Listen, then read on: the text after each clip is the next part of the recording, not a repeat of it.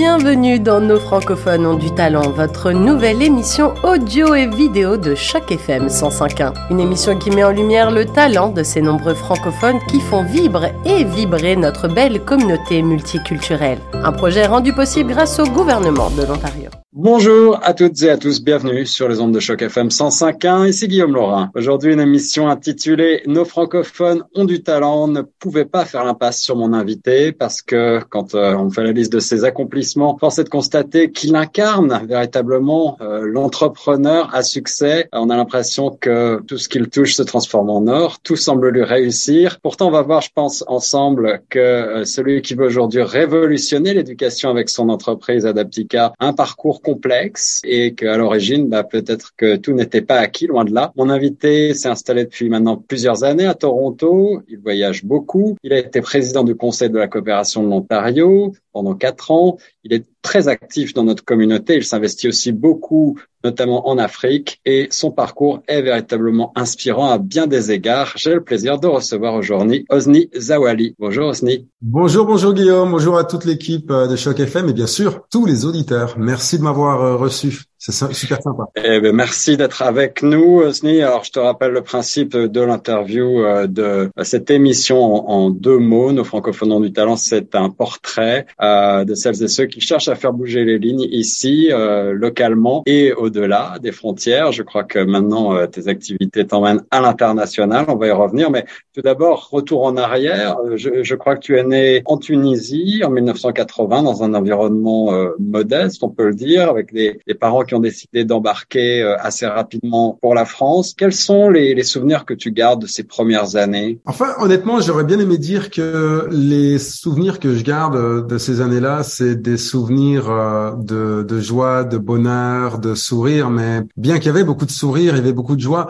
Il y avait aussi beaucoup de souffrance quand même, beaucoup de questions, beaucoup de beaucoup de violence à l'intérieur de la maison, à l'extérieur de la maison, euh, un milieu un petit peu dysfonctionnel, une espèce de crise identitaire assez euh, assez assez profonde. Et tu, euh, tu, tu, tu avais l'expérience déjà euh, d'une forme de d'immigration avec une forme d'acculturation, j'imagine? Ouais, c'était assez violent quand même comme choc, hein, parce que déjà en Tunisie, enfin il faut savoir que nous en Tunisie, on, porte le nom de Zawali, Zawali qui veut dire en fait en Afrique du Nord, hein, partout, ça veut dire le pauvre financièrement. Euh. Ah oui. Bien. Quand tu pars en fait en étant pauvre euh, en Afrique et puis tu arrives en France, donc là du coup tu es, encore plus pauvre que pauvre. Mais disons que quand t'as rien au départ, eh ben t'as rien à perdre à l'arrivée. Et c'était un petit peu ça notre force. Donc ouais, euh, nous on est arrivé en Bourgogne. Donc c'est à 18 ans que je suis devenu français. Mais en Bourgogne c'était assez, euh, c'était un choc assez euh, assez violent quand même parce que parce que c'est c'est le terroir, c'est une culture qui est très euh, qui est ancestrale presque. Ouais, tu vois, ouais. qui est ancestrale. Euh, donc forcément, il y a des questions des, deux côtés. Il y a des questions des immigrants, euh, des immigrés qui viennent d'arriver en se disant qu'est-ce que c'est que ces gens, pourquoi est-ce qu'ils aiment autant le vin? Et puis des, des, questionnements des, des locaux qui se disent euh, oula, je crois que voilà, qui sont ces gens, quoi, tu vois.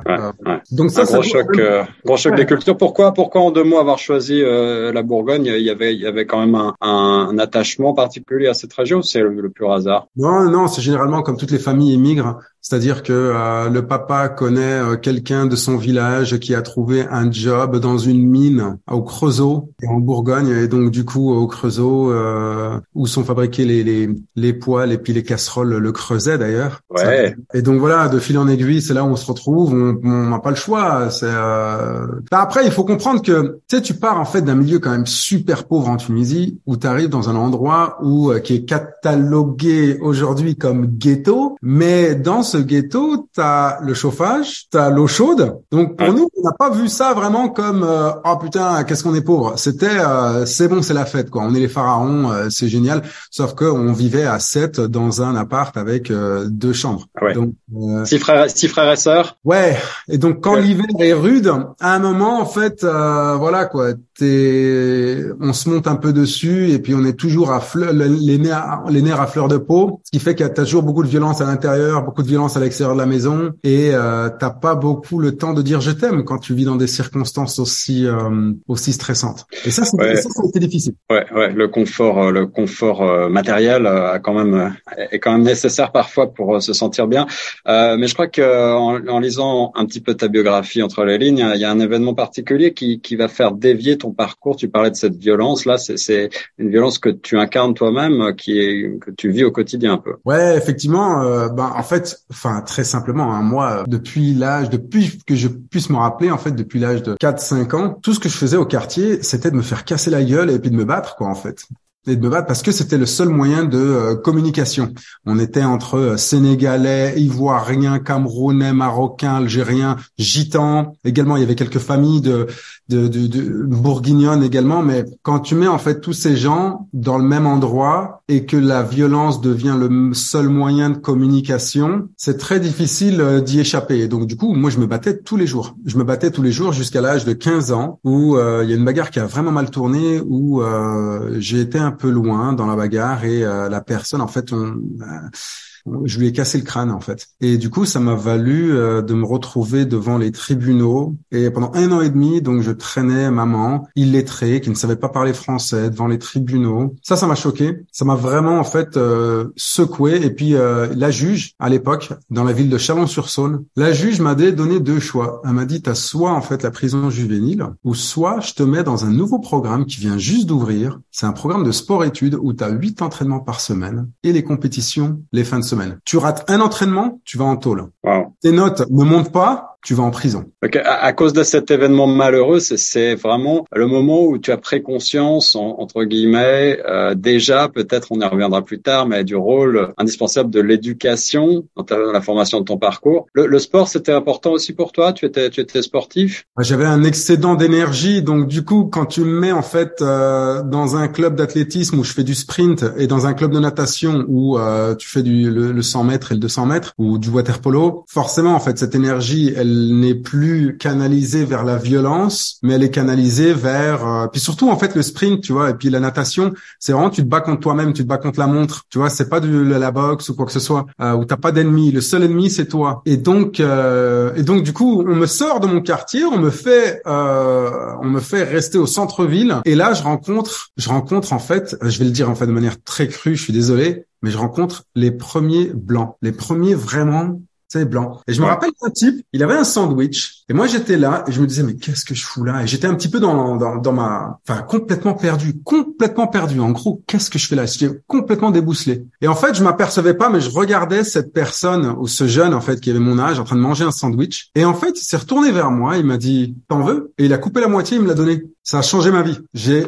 tout d'un coup, tu passes dans un environnement qui est extrêmement violent, où on se bat pour tout, un environnement où le mec, tu lui as rien demandé, il coupe son sandwich et puis il te le donne. Il s'appelle Julien, le mec. Ça, c'est, c'est une belle histoire. C'est assez, euh, ça, ça me fait presque des, des frissons. Euh, c'est, c'est quelque chose qui t'a marqué, j'ai l'impression. Euh, on va parler de ton implication euh, dans l'entrepreneuriat social, évidemment, tout à l'heure, mais est-ce qu'on peut dire que c'est les premières racines, entre guillemets, de, de ta prise de conscience, de te dire, euh, bah, il faut, il faut donner pour recevoir, il faut, euh, il faut partager? Ben, disons que moi, je le dis souvent, je le dis souvent quand j'enseigne à l'université, les privilèges sont invisibles à ceux qui les ont. Au même titre que euh, un homme blanc aux États-Unis a du mal à comprendre ce que c'est que d'être noir et enseigner à l'université Stanford sait, moi, homme, je vais avoir du mal à comprendre ce que c'est que d'être une femme. Exact. Mais je dois absolument essayer de comprendre. Donc c'est pour ça que je dis que les privilèges sont invisibles à ceux qui l'ont. À partir du moment où on part là-dessus, on essaye en fait d'avoir, enfin, moi je pense qu'on ouvre notre esprit et on essaie de comprendre d'où est-ce que les gens viennent, leur background, et puis on leur donne le bénéfice du doute. Et puis du coup, on est un petit peu moins prompt à sauter sur les préjugés, et ce qui vraiment aide à comprendre mon environnement autour de moi. Moi, ça m'a beaucoup aidé ça. Hein. Les privilèges sont invisibles à ceux qui les ont. Ça m'a vraiment beaucoup aidé à comprendre le monde autour de moi. Et donc, vu que tu as une compréhension du monde, tu as une empathie, et vu que tu as une empathie, tu peux répondre à cette empathie soit de manière sociale, soit de manière mercantile, à savoir créer un business. Ouais, ouais. Alors c'est pas toujours facile, c'est vrai, de se, cette capacité d'empathie, se mettre dans les bottes d'un autre, euh, mais euh, c'est quelque chose que tu cultives, j'ai l'impression euh, depuis euh, depuis longtemps. On va avancer un petit peu dans le temps. Euh, comment comment se passait d'abord l'éducation, ton éducation jusqu'à ce moment clé entre guillemets, parce qu'après j'ai vu des IUT génie industriel et nucléaire, concours sup de co à Toulon, des, des, des belles études sans parler de, de Stanford ensuite, des, des, choses qui font rêver, mais jusqu'à jusqu'à jusqu'à là, tu étais un étudiant comment? Franchement, j'ai galéré quand même. Hein. Bah ouais, parce que regarde, avant cette histoire, avant cette histoire de bagarre qui m'a coûté un an et demi de procès, bah, je savais pas parler français, quoi. Enfin, faut l'avouer, faut le dire comme on doit le dire. Je savais pas parler français, et donc vu que tu es entouré de gens qui savent pas parler français, on a du mal à exprimer nos sentiments, mm. notre condition. Et comment est-ce que ça ressort? Ça ressort avec la violence. Donc du coup, euh, euh, IUT, DUT, J'étais nul partout sauf en maths. Et je me rappelle, je faisais mes exercices dans la cage d'escalier, alors que toutes les cages d'escalier avaient euh, les vitres du lobby complètement cassées, donc on se les gelait. Pourquoi? Parce que tu vois, sept enfants dans un appart à deux. Euh, moi, je demandais à mon à mon à mon, à mon pote euh, Brahim Ajmi, tu vois, et il descendait toutes les soirs, tous les soirs pour me faire du tutorat dans euh, dans les dans la cage d'escalier, mais vraiment en, en, en, mode crevard, quoi. Et on a réussi, on a réussi avec ça. On est parti à Toulon. Toulon, c'était un petit peu compliqué également parce que c'était un petit peu le fief du Front National à l'époque. Mm. Donc euh, voilà. Mais à Toulon, il y a une histoire en fait qui m'a vraiment, vraiment, qui a vraiment changé ma vie. C'est la deuxième histoire qui a vraiment pivoté ma vie, quoi, qui a vraiment déraillé ma vie. Moi, j'étais parti dans un délire. Ok, bon, c'est cool. T'as réussi dans le sport, mais pas aussi bien. T'as réussi dans les études, mais pas aussi bien. Qu'est-ce que tu vas faire?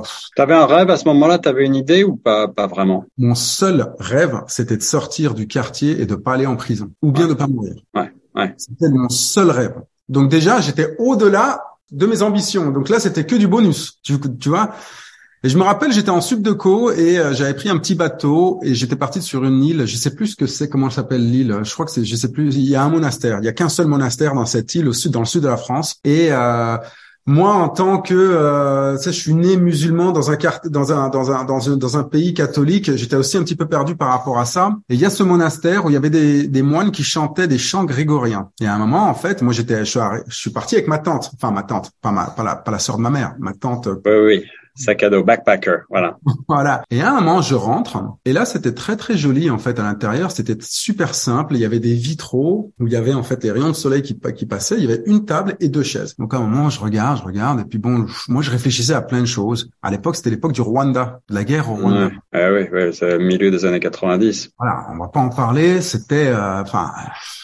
800 000 morts en trois semaines. Enfin bon, c'était un truc de dingue. Et du coup, euh, il y a un moine qui débarque et qui s'assoit et qui me dit qu'est-ce que je peux faire pour vous, mon fils? Et il me le dit avec un accent italien. Donc je savais qu'il était italien parce qu'on n'était pas trop loin de l'Italie. Et je lui dis ben, je suis là pour réfléchir et puis euh, je essaie de donner en fait un sens à ma vie. Euh, le Rwanda, la Palestine, Israël, euh, les États-Unis, la guerre, je sais pas quoi, première guerre euh, du Golfe. Et je déblatère comme ça en fait et je balance une espèce de diarrhée verbale sur ce pauvre moine qui me regarde dans les yeux, dans les yeux, il me transperce. Et une fois que j'ai fini, il me regarde et il me dit "Vous savez mon fils, un arbre qui tombe fera toujours plus de bruit qu'une forêt qui pousse." Il se lève, il se lève et il se barre. Moi, j'étais scotché. Il m'a donné à ce moment-là, ce moine, il m'a donné le choix. Il m'a dit, soit tu fais partie de la forêt qui pousse, ou soit tu te focalises sur l'arbre qui tombe, ou ces trois arbres qui tombent, et là, tu n'avances pas dans la vie. Ça, c'est une philosophie, je vais la garder aussi pour moi, si tu permets.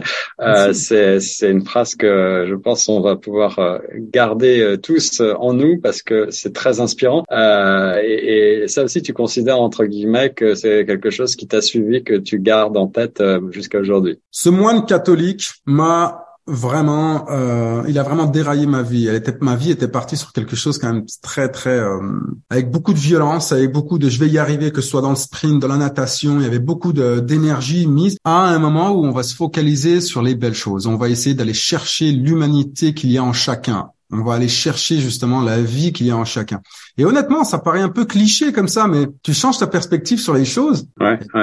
Jusqu'à présent, euh, évidemment, euh, c'est quelque chose qu'on peut. Euh, une question que je pourrais te poser aussi euh, pour l'après, la deuxième vie sur le continent nord-américain. Mais est-ce que tu avais été victime de, de discrimination, de racisme, de cette différence évidemment de religion, cette différence de couleur de peau, ces, ces différences de culture, tout ça pour te demander, parce que j'imagine que la réponse est, est nécessairement malheureusement oui. Et, quel serait, entre guillemets, le conseil que tu donnerais à un, jeune euh, afrodescendant ou je sais pas, un jeune euh, issu de, de, de n'importe quelle minorité aujourd'hui qui, qui fait face à ce genre de discrimination encore à Toronto Honnêtement, il y a quand même beaucoup de chemin à faire au niveau de la discrimination. Moi, ce qui est super important, c'est que la discrimination que j'ai pu vivre, que ce soit aux États-Unis ou en France, il y a vraiment quelque chose qui est très très important de mettre au clair. La France, elle m'a beaucoup plus donné que que violencé, tu vois. C'est-à-dire que oui, effectivement, il y avait de la il y avait de la il y avait de la discrimination. Écoute, j'habitais en Bourgogne. Mon surnom, c'était Bourguignoul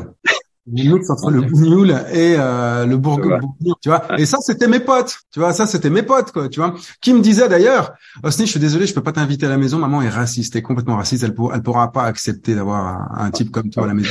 Ça, c'est intéressant parce que c'est ça aussi la réalité. Et effectivement, euh, on peut, quand on est gamin, qu'on est, on est, on est ami, peu importe les couleurs de peau et les différenciations, mais euh, effectivement, on a dès le départ conscience de ces ces problématiques-là, quoi. Même dans, un, coin perdu comme la Bourgogne. Non, mais c'est c'est clair, c'est sûr. Mais après, c'est un peu la même chose encore. On y revient. On y revient. Un arbre qui tombe fera toujours plus de bruit qu'une forêt qui pousse. Soit tu te focalises sur le bourguignoul, hein, il vient de t'appeler bourguignoul, ben on va tout foutre en l'air. Ou soit tu te focalises sur cette même personne dont le papa est raciste et il t'a servi un bœuf bourguignon avec un verre de vin où il savait même pas que les musulmans ne bouvaient pas. C'est quand même grandiose. Le mec, il te reçoit à la maison, il t'appelle bourguignoul et il t'offre à bouffer et à boire. on n'est pas dans les, à une seule contradiction près, j'imagine, euh, dans, dans ce genre de situation, mais ouais, c'est, c'est assez, euh, pour ça qu'il faut creuser dans le côté, euh, dans le côté de, voilà, c'est, voilà. Bon, en tout cas, il y a beaucoup de similarités dans tout ce qui est euh, discrimination. Euh, engager en fait un, un, un dialogue, il y a que comme ça que ça marche. Alors, si on avance encore un petit peu dans le temps, Osni, tu décides de poursuivre euh, un troisième cycle en Amérique du Nord. Euh, pourquoi avoir choisi le Canada? Est-ce que c'est là aussi un peu le fruit du hasard ou est-ce que c'était un choix délibéré? Ben, disons que moi j'ai perdu mes parents assez jeunes. À maman avait 48 ans, papa avait 55 ans, donc du coup euh, on était super. Enfin, t'imagines, t'habites euh, dans dans un quartier. Alors du coup, il a fallu que je revienne dans, au quartier parce que mes frères étaient, mes frères et sœurs étaient assez petits. C'est en plein hiver, il fait super gris, il y a du brouillard. Tu perds tes parents et t'es tout seul. T'as pas de cousins, t'as rien quoi. Tu vois, t'as des potes, hein, des trucs et tout, mais t'as rien quoi. Tu vois, c'est c'est vraiment. famille proche, ouais, ouais. C'est vraiment la galère quoi, tu vois. Et euh, bon, à un moment, euh, j'ai une occasion de partir et puis de d'essayer de recommencer à zéro. Et puis euh, je l'apprends cette occasion sans sans avoir aucune certitude de ce qui ce qui m'attend quoi. Donc je pouvais partir soit aux États-Unis, soit au Canada, soit en Afrique du Sud. Et donc j'ai choisi le Canada. Je sais pas. Ah oui, si je sais pourquoi. Parce que en fait, quand je devais partir, c'est euh, je devais partir aux États-Unis et euh, le 11 septembre c'est ah. passé. Donc ah personne ne rentre, personne ne sort. Surtout pas un mec comme moi qui a fait génie nucléaire. tu vois, euh, ça passera pas à New York, quoi. Tu comprends? J'imagine, j'imagine que c'était pas tellement le, le, bon timing. Et donc tu, tu poursuis d'abord au Québec, je crois. Tu, tu euh, vas à l'université de Laval. Et là, tu fais encore une belle, une belle rencontre. Je crois qu'il y, a un professeur, tu me dis si je, je ne m'abuse, hein, mais qui s'appelle euh, Gérard Vernat, qui t'a beaucoup marqué. Gérard Vernat, qui n'est plus, qui n'est plus avec nous depuis pas mal de temps. Gérard Vernat, c'est, euh... alors c'est marrant en fait parce que je vais au Québec et euh, je rencontre un Gérard Vernat qui lui décide de manière presque volontaire de s'en prendre aux trois Africains qui étaient euh, qui étaient dans ce programme-là. Et il nous réunit, il nous faisait chier, il nous faisait chier, Gérard Bernard. Il nous faisait chier. Moi, un Sénégalais et un Algérien. Il nous faisait chier. Mais il faut peut-être préciser pour les auditeurs que euh, il t'ennuyait beaucoup, comme tu dis. Bah oui. Alors que c'est l'histoire, c'est l'histoire. À un moment ou à un autre, on a, moi, j'ai essayé de le confronter. C'était quoi le délire, quoi? Pourquoi, pourquoi t'es toujours en fait raison. Ouais. Ouais. Ça, c'était du racisme? Pas du tout. Gérard Vernat, un Français qui a fait partie euh, de l'état-major français, qui a beaucoup travaillé en Afrique et il nous a dit clairement, il nous a dit, vous, les Africains, vous allez avoir beaucoup plus de mal que n'importe qui d'autre à réussir. C'est pas parce que vous êtes moins intelligent ou moins travailleur, c'est parce que c'est comme ça que la vie est. Et moi, je suis là pour vous faire, un, prendre conscience de ça, et deux, faire arriver là où je, vous devez arriver. Et en fait, il nous a pris sous euh, son aile à l'université Laval, à, la faculté de la, faculté des sciences d'administration. Et c'est Gérard Vernat, à l'âge de à peu près 24 ans, qui m'a appris à écrire. Écrire correctement. Ah oui, c'est-à-dire que tu faisais des fautes, tu ouais. Avant, c'était n'importe quoi. C'était n'importe quoi. C'est Gérard Verna qui m'a dit, Osni, il faut que tu arrêtes de faire n'importe quoi. Un, t'apprends à écrire. Deux, t'apprends à t'habiller. Trois, t'apprends à parler. Et encore, tu vas peut-être pas y arriver en faisant tout ça. Comme quoi, il n'y a, pas d'âge, il y a, pas d'âge pour prendre sa vie en main, en tout cas. Ouais. Et Gérard Verna, il nous a, franchement, moi, c'était un petit peu le père, euh, le père que j'avais perdu, quoi, tu vois. Euh, ah ouais, carrément. ouais, c'est drôle parfois comme euh, des rencontres avec des gens qui, qui deviennent une sorte de mentor d'une manière ou d'une autre, euh, des rencontres qui sont, on a l'impression parfois presque le fruit du hasard, peuvent te faire dévier, dévier ta vie comme ça euh, et, et pour le meilleur là dans ton dans ton dans ton cas. C'est justement là où il y a quand même la troisième leçon en fait qui est importante de souligner pour nos auditeurs, c'est que celui qui te met une tarte, c'est pas toujours celui qui te veut du mal. Gérard Verna, dès le début, nous a mis des ces tartes, quoi. Ah ouais, il nous a violencé dans nos habitudes et tout ça. Et en fait, son intention était la plus pure au monde. Alors que celui qui te donne une petite caresse et que te dit en fait tout va bien, ouais, il te fait pas forcément avancer beaucoup. Ouais. Donc ça c'est la troisième leçon qui est super importante. Quand vous rencontrez en fait quelqu'un qui vous fait chier, vous pouvez mettre ça sur le coup du racisme, vous pouvez mettre ça sur le coup de la discrimination ou vous pouvez utiliser cette opportunité pour être, pour donner la meilleure version de vous-même. Il y a plein de belles leçons dans cette émission. Je suis très content de, de, de pouvoir les rassembler avec toi, euh, Finalement, tu, tu termines ces études et tu, tu te lances à Toronto,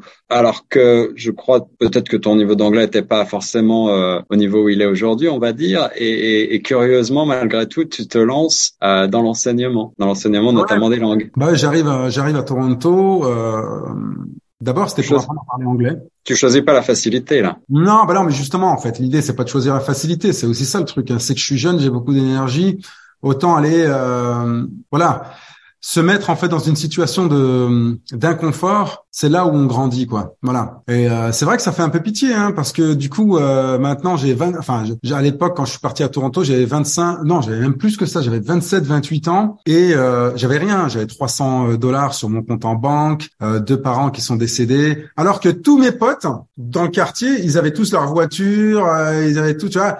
Et tu vois, t'es un petit peu tu te dis mais qu'est-ce que j'ai foutu en fait de ma vie? Mais c'est vrai que c'est un petit peu le prix à payer pour avoir une vie intéressante. Et donc à Toronto, le premier job que je trouve, littéralement, j'ai pris en fait des CV, je suis parti dans toutes les écoles en disant voilà, moi j'ai j'ai fait le BAFA et le BAFD en France pour être animateur en maison de quartier, en, centre de loisirs.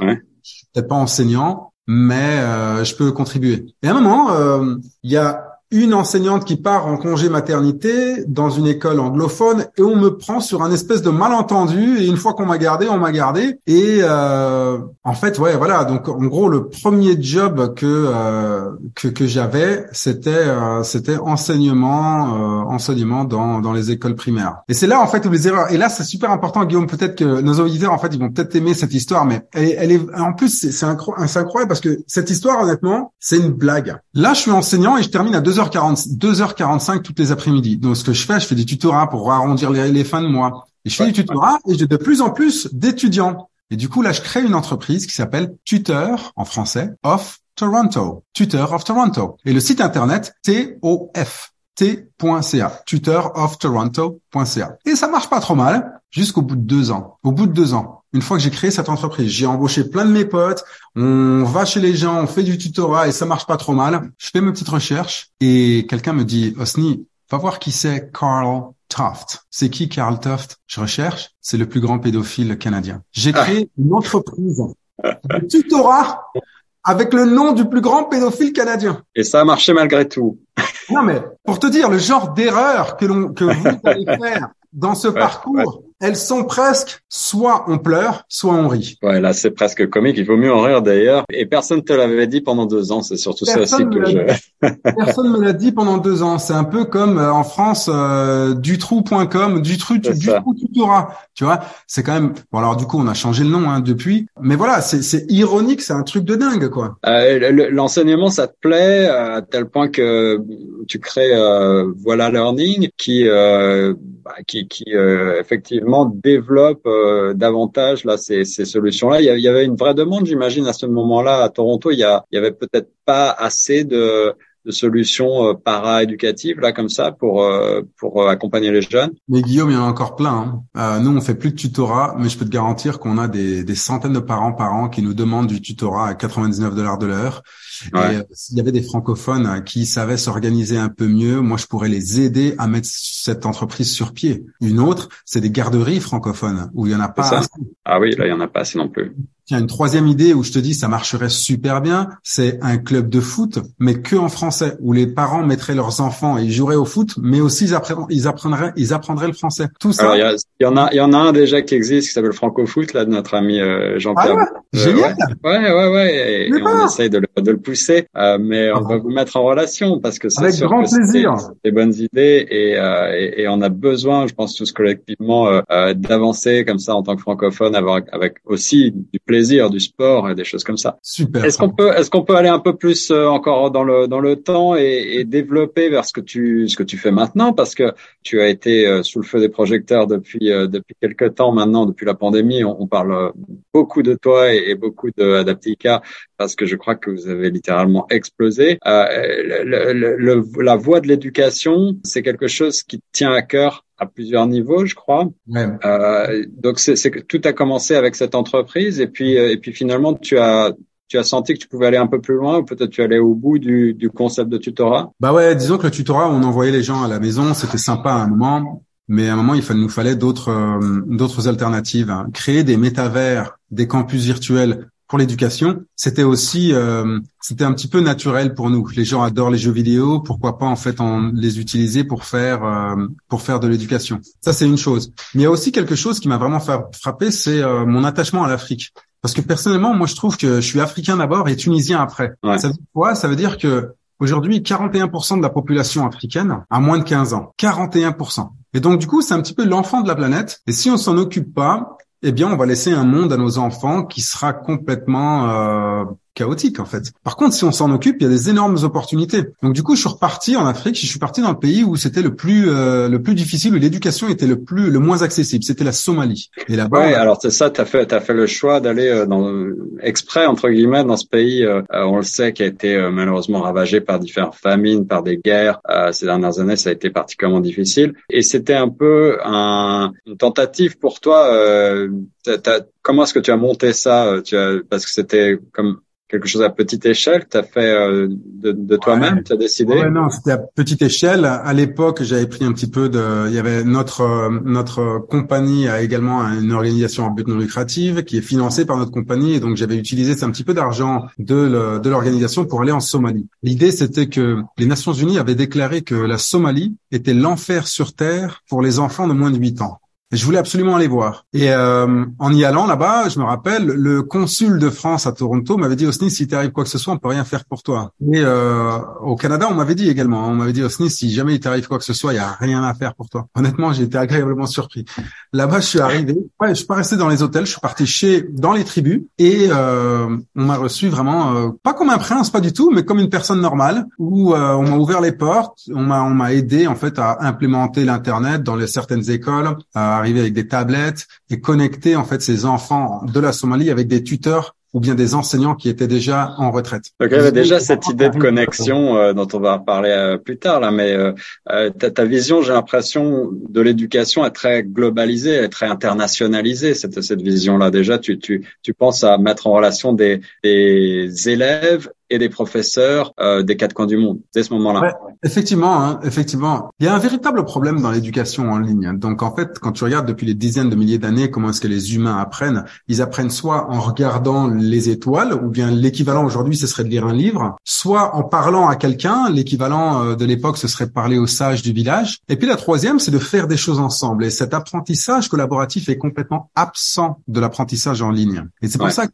connecter les gens afin qu'ils puissent collaborer autour de l'éducation et créer un apprentissage collaboratif, c'est vraiment le challenge de euh, du 21e siècle. Et c'est pour ça que le métavers peut être une des solutions par rapport à ça. Alors on va aller dans le métavers euh, juste avant euh, un petit clin d'œil, mais euh, Zoom, Teams ou, ou, Skype, pour toi, c'est des solutions qui sont imparfaites, qui sont déjà peut-être dépassées. on aurait pu faire cette interview dans le métavers? Ouais, absolument. On aurait pu faire ce, cette entrevue dans le métavers, mais l'idée, si on doit faire en fait un un à un comme ça, autant utiliser du Zoom, autant utiliser du Skype. Mais par contre, si on a envie de prendre le pouls de la société et qu'on veut inviter 2000 personnes dans une conférence qui s'appellerait Choc FM, l'avenir euh, du euh, français en Ontario, et que les gens puissent échanger ensemble, là, on le ferait dans le métavers. Multiplication des interactions spontanées entre les humains. C'est ça le métavers. Alors, tu, as, bien conceptualisé, mais pour nos auditeurs, tu, tu cherches à révolutionner entre guillemets le monde de l'éducation à travers ce métavers euh, et, ton entreprise Adaptica. Vous avez connu une ascension fulgurante avec la pandémie parce que bien évidemment euh, les solutions alternatives ont été euh, recherchées par les uns et les autres et, et je crois qu'on s'est adapté tous nécessairement très vite et, et peut-être que des gens qui étaient de la vieille école, très qui traînaient des pieds peut-être pour passer à un, un univers un peu plus virtualisé, euh, soudain se sont se sont sentis euh, soulagés. Parfois, aujourd'hui, il y a des gens qui veulent pas revenir euh, dans les bureaux, qui veulent pas revenir en présentiel, qui veulent peut-être pas aller enseigner euh, dans des dans des amphithéâtres. Mais pour nos auditeurs, malgré tout, tu peux tu peux nous, nous expliquer encore un petit peu plus le concept d'Adaptica, euh, le métavers. On en entend énormément parler, mais je sais qu'il y a, il y a j'ai souvent des discussions avec des gens qui me disent, je comprends la théorie, mais pas ce que ça apporte sur la table C'est une bonne, c'est une très très bonne question et une très très bonne constatation même. En gros, le métavers, si on veut être super simple, c'est la transformation de l'internet du 2D statique vers un 3D virtuel. C'est tout simplement ça. C'est au lieu d'aller sur un browser, on va aller sur un campus virtuel où on peut échanger, enseigner, euh, euh, euh, acheter, vendre, parler et la multiplication de ces interactions spontanées entre les humains, c'est là où le métavers fait une grande différence. Il s'agit plus d'aller sur un site internet pour aller voir euh, X, Y ou Z. C'est une personne représentant cette entreprise qui va nous parler, qui va nous montrer, etc., etc. Donc c'est un internet beaucoup plus humain, beaucoup plus immersif, combiné à l'intelligence artificielle. Il s'agit pas d'Adaptica ou de Meta, c'est le futur. C'est comme ça. C'est euh, c'est le progrès. Alors, euh, on peut faire sans, c'est clair, au même titre que l'on peut faire sans les médias sociaux, on peut faire sans l'internet, on peut même faire sans le smartphone, mais ça va être de plus en plus difficile d'être compétitif pour euh, demain si on réfléchit pas à comment se positionner par rapport au métavers et par rapport à l'intelligence artificielle. Dans le métavers, est-ce que pour y accéder dans un avenir proche, on, utilisera un simple ordinateur ou à ton avis, on va développer des solutions technologiques pour rendre les interactions encore plus euh, humaines presque Ouais, c'est une bonne question. Je pense qu'il faut pas être trop trop optimiste par rapport à euh, tu sais the brain chip qui va euh, ouvrir des trucs virtuels et puis changer le monde autour de nous. Je pense qu'au départ ça va se faire sur l'ordinateur comme nous on le fait, ensuite sur le web donc on n'aura plus à télécharger quoi que ce soit et puis on pourra le faire sur les téléphones. Très bien et ça c'est vraiment important. Puis ensuite la virtualisation de ce monde et puis faire en sorte que ce soit super réaliste, c'est pas vraiment le métavers. Ça, c'est de la réalité virtuelle. Ça, c'est ok pour euh, les chirurgiens qui ont envie de s'entraîner euh, à faire ça. Mais pour les interactions humaines, on n'a pas besoin que ce soit super super euh, réalistes euh, les, les, graphiques, tu vois. Et donc du coup, c'est un petit peu un overkill, tu vois. On fait un truc, mais euh, on aurait pu se, se, faire des choses avec très simple. D'ailleurs, le plus grand métavers au monde aujourd'hui, c'est personne d'autre que Roblox. Roblox, dont les enfants jouent, ils ont tous 10 ans et puis ils jouent à Roblox. C'est eux qui ont qui ont des millions d'utilisateurs qui travaillent ensemble, échangent ensemble, s'achètent des choses, etc., etc. Et Roblox, c'est un petit peu des Lego euh, avatars euh, qui se déplacent partout. Donc le, le réalisme, on en est très loin là. Et, et, la solution que vous offrez, les services que vous offrez, euh, je le disais, à l'éducation, euh, ça permet justement d'aller chercher peut-être des professeurs des quatre coins du monde, des enseignements qui sont pas disponibles aujourd'hui ici. Euh, comment est-ce que tout ça se structure en termes de, de diplôme à l'heure où il y a aussi on parle beaucoup de d'auto euh, sur YouTube, sur les, vidéos. Il y a des universités qui euh, qui filment en direct leurs leur cours, etc. Comment est-ce que ça se positionne? Écoute, c'est une très très bonne question, Guillaume comment dire Comment euh, comment Ok. Si tu veux, partons en fait de la base. Et la base, c'est l'humain. Ok. Et je vais te donner l'exemple de quelqu'un qui s'appelle Youssoufa. Et Youssoufa, il vit à Bamako au Mali. Youssoufa est un très très bon élève au lycée, très très bon élève en high school. Et euh, il pourrait, s'il poussait un peu et s'il avait un petit peu d'argent, eh bien traverser l'Atlantique ou traverser euh, la Méditerranée pour aller à, l'université euh, en France, aux États-Unis, au Canada, en Londres, etc. Qu'est-ce que ça représente pour lui? Bah, ça représente déjà énormément d'argent, une rupture avec euh, avec sa famille, et puis également, comment dire, un manque à gagner pour son pays qui l'a formé jusqu'à l'âge de 18 ans et qui voit ce talent partir ailleurs. Si on avait la possibilité d'offrir à Youssoufa la possibilité d'étudier dans un monde ou dans un campus virtuel où il pourrait interagir avec Guillaume, Osni, Nathalie, Brenda, l'université de Stanford ou l'université de Harvard ou l'université de Toronto ou l'université de l'Ontario français en ligne et puis peut-être passer six mois dans les deux ans pour consolider ces liens. Certes, mais un, ça lui coûterait beaucoup moins cher. Deux, il resterait dans son pays pour utiliser les compétences qu'il a acquises. Et puis trois, il multiplierait les interactions comme si il était à Toronto, Paris, New York ou San Francisco. C'est là où le métavers dans l'éducation, un métavers sain, qui est là pour l'apprentissage collaboratif, va faire une énorme différence. Et tout ça avec une empreinte carbone euh, nettement meilleure que si on voyageait tous les uns et les autres toute la journée. Ouais, c'est vrai. Mais je t'avoue que dans la plus grande jeunesse du monde, hein, 41% des Africains ont moins, de, ont moins de 15 ans, je le rappelle. Le plus gros, enfin,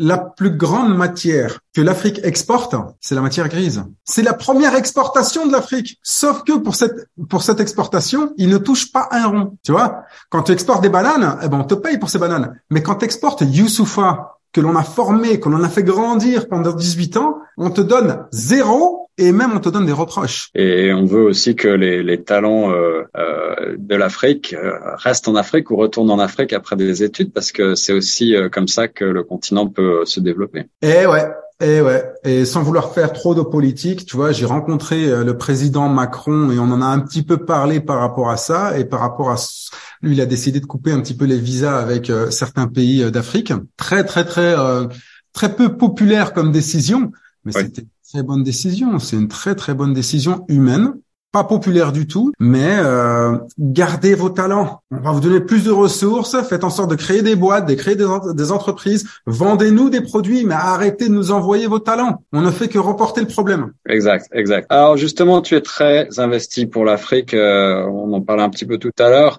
Euh, je crois que tu as une mission, euh, tu, tu, tu, travailles pour euh, l'ONU, pour le Fonds international de développement agricole. Quel est ton quel est ton mandat pour ce pour cet organisme? Bah, Je travaille pour eux, mais je travaille également pour la Banque africaine de développement, qui, euh, en tant que consultant, en fait, on me demande justement de travailler avec eux sur différents points, notamment l'impact de l'innovation, l'impact de la technologie sur les différents euh, les différentes industries, l'éducation le positionnement de l'Afrique en éducation, l'agriculture. Et donc voilà, c'est important de travailler en fait pour ces organisations-là parce que euh, ces organisations sont bien plus puissantes que, euh, que des États eux-mêmes. Euh, on, dit souvent que l'Afrique s'est adaptée très vite aux nouvelles technologies et que bah, il y, a, y, a, justement beaucoup de talents qui, qui travaillent aujourd'hui depuis l'Afrique euh, aux, quatre, coins du monde. Est-ce que tu, tu vois ça comme euh, un moyen de développement pour le continent, justement, euh, ces nouvelles technologies et cette euh, dématérialisation des, euh, des connaissances? Écoute, l'Afrique, honnêtement, moi, je pense que ça va bien se passer. Pourquoi? Parce qu'on a escamoté, on a l'habitude d'escamoter des cycles entiers. Exemple, on a escamoté euh, le téléphone, euh, le téléphone fixe. Hein, le téléphone fixe. Si tu montres un téléphone fixe à des enfants en Afrique, ils vont commencer à prendre le câble et ils vont dire mais ça va où? Ils comprennent pas parce que on n'a jamais vu ça. On est directement passé au smartphone. Certaines générations, certains pays sont passés au smartphone sans même euh, essayer d'utiliser ces poteaux électriques avec toutes les chaînes. Pareil pour la banque. C'est les premières startups de fintech. M-Pesa, c'est la plus grande. Elle vient du Kenya.